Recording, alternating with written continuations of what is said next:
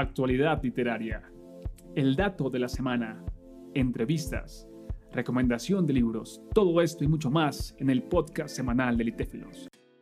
Hola, hola, soy Will y espero que estén muy bien. En esta ocasión estoy acompañado con una de las participantes de nuestro libro Antología Poética La Esperanza y le damos la bienvenida a Mónica Ferro. Mónica, ¿cómo estás?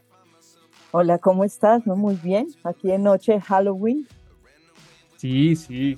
Casualmente coincidió con, con Halloween, Mónica. Y para aquellos que no te conocemos, cuéntanos desde qué lugar del mundo te encuentras, Mónica. Estoy en Bogotá, una noche lluviosa de Bogotá. Y mm, bueno, pues feliz de estar con ustedes.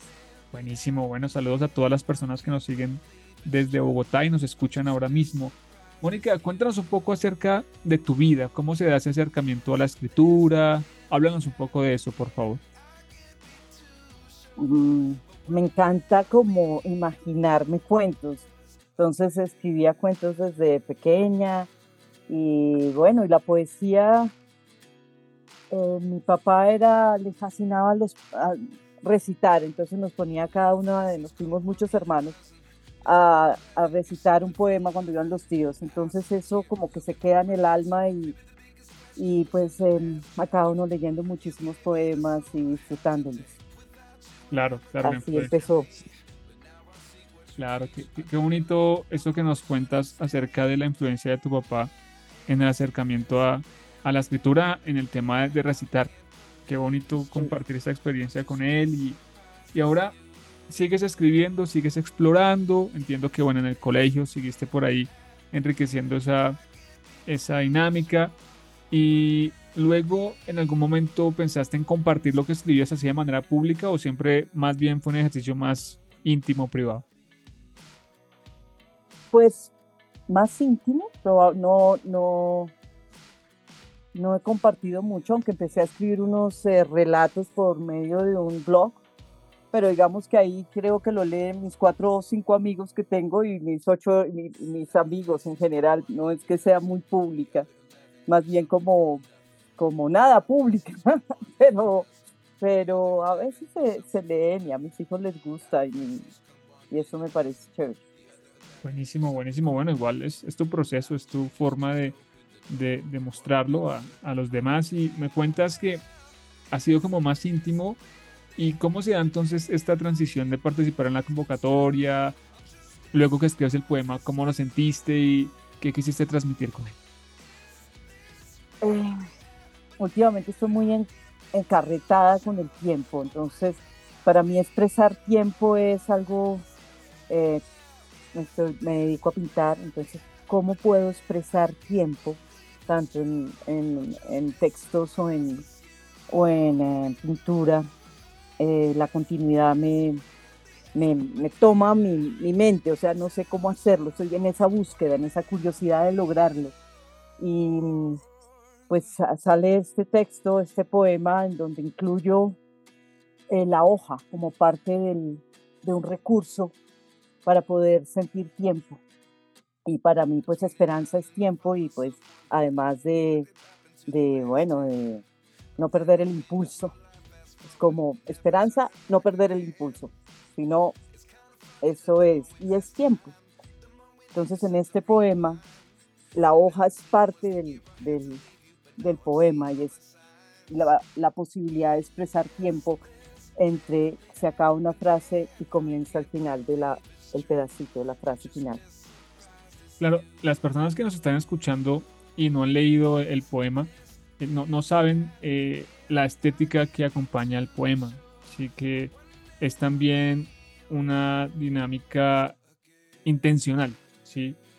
Como está el texto, como tú lo planteaste, me encanta que digas que la hoja también está ahí en la búsqueda de expresar, de manifestar tiempo y que el tiempo es esperanza. Que, qué bonito eso que dices. Y las personas que, que lo lean, Mónica, ¿qué te gustaría que percibieran del poema, que, que quedaran ellos esa semilla de qué?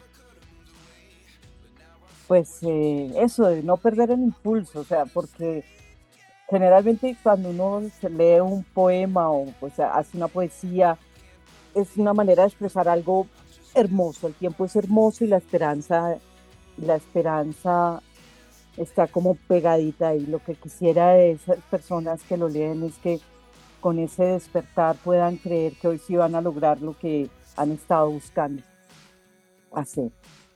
Buenísimo, buenísimo. Esa posibilidad, que tu poema se conviertan en esa posibilidad para, para lectores, lectoras. Qué bonito mensaje, Mónica. Y aquellos que quieran enterarse un poco más de ti, que quieran leer tu blog, que quieran seguirte en redes sociales, eh, ¿cómo apareces en redes sociales y cómo se llama tu blog? Mi blog se llama eh, La Bolsa del Día. Está en Medium.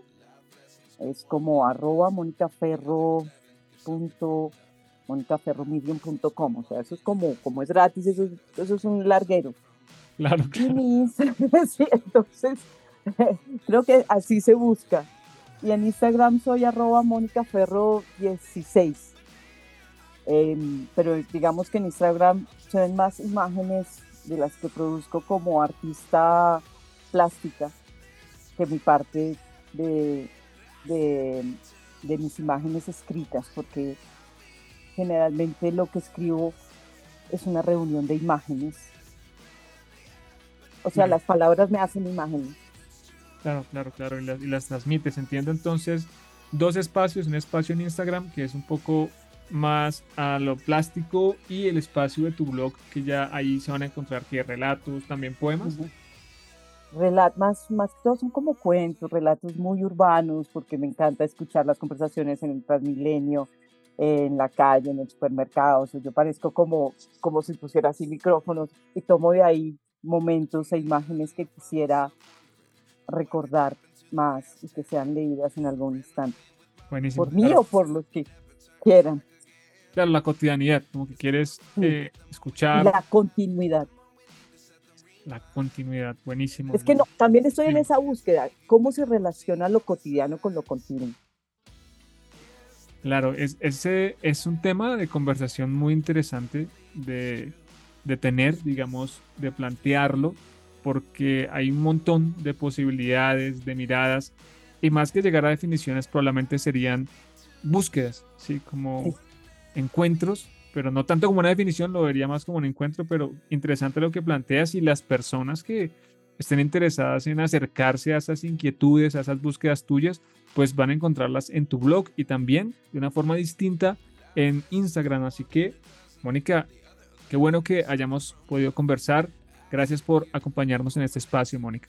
No, muchas gracias a ti. Pues te dicha que me escogiste el, el, poema y que está ahorita publicado. Me hace muy feliz.